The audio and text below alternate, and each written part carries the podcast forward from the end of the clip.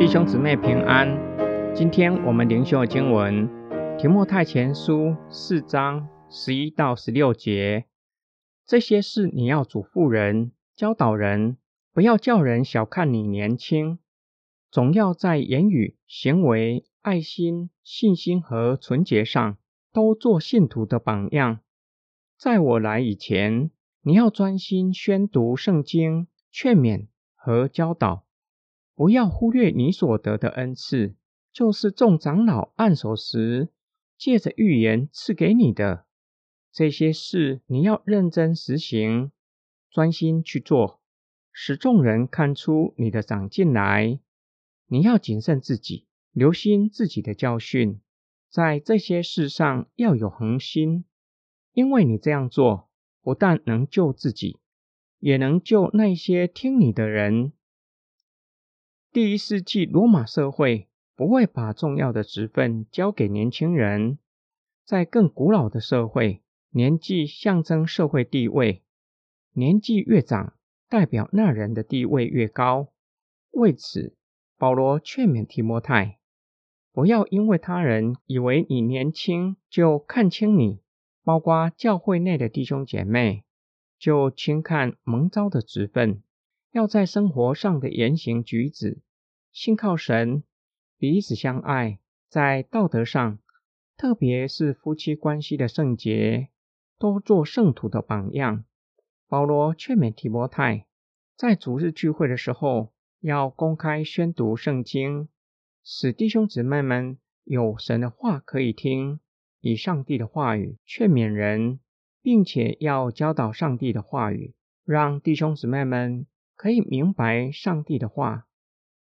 第一世纪不像二十一世纪，普罗大众大都是文盲，唯一可以听到圣经的机会，就是在会堂听长老公开宣读圣经之后讲解圣经的教导，让神的子民明白上帝的启示，认识神，认识信仰。保罗劝勉提摩太。这是上帝呼召他托付他的使命。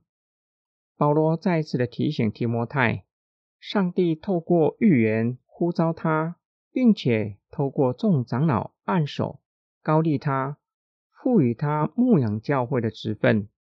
这是上帝施恩具体的展现，就要尽忠牧养教会，操练已经领受的恩赐。使众人看出在牧养和灵性上的成长。保罗最后劝勉他要恒心实践以上的吩咐和劝勉，要留心自己的言行举止和教导，因为合乎信仰的言行举止和教导，不仅可以保守自己，使自己继续活在救恩中，也让聆听他的教导并且效法他的信徒承受救恩。今天经文的默想跟祷告，保罗给提摩太的劝勉，对现今的教会是很重要的劝勉。教会之所以是教会，就是因为有神的道。教会被托付神圣的使命，就是传讲圣经，做圣徒的榜样。对华人来说，不大认为可以做别人的榜样，甚至会认为有这样的想法，未免过于骄傲。保罗却是劝勉提摩太要做信徒的榜样。虽然我们认为自己没有什么榜样可以让人效法，但是作为侍奉神的人，必须意识到所托付的使命乃是具有榜样的性质。至少我们所牧养的信徒会看侍奉者的生命，看我们如何跟随神，如何操练灵性成长。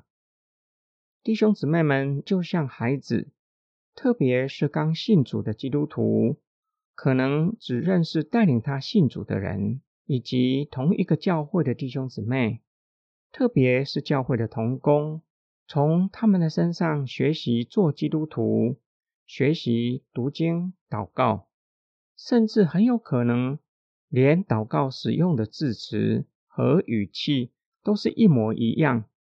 我们若是意识到要成为其他信徒的榜样，就要格外的警醒。这不是我们自取的，也不是我们可以推脱的责任。这是上帝赐给我们的职分和恩典，要我们透过生命建造生命。我们忠于上帝的使命吗？恳请弟兄姊妹为牧师和同工祷告，时常默想神的话语，操练灵性成长，言行举止与所教导的都一致，可以做信徒的榜样。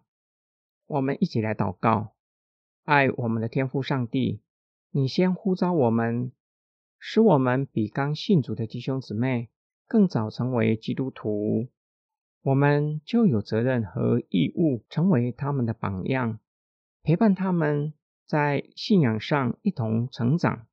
求主保守我们的心，不被地上的事物吸引，愿意花时间默想你的话语，操练灵性成长，才能够成为信徒的榜样。我们奉主耶稣基督得胜的名祈求，阿门。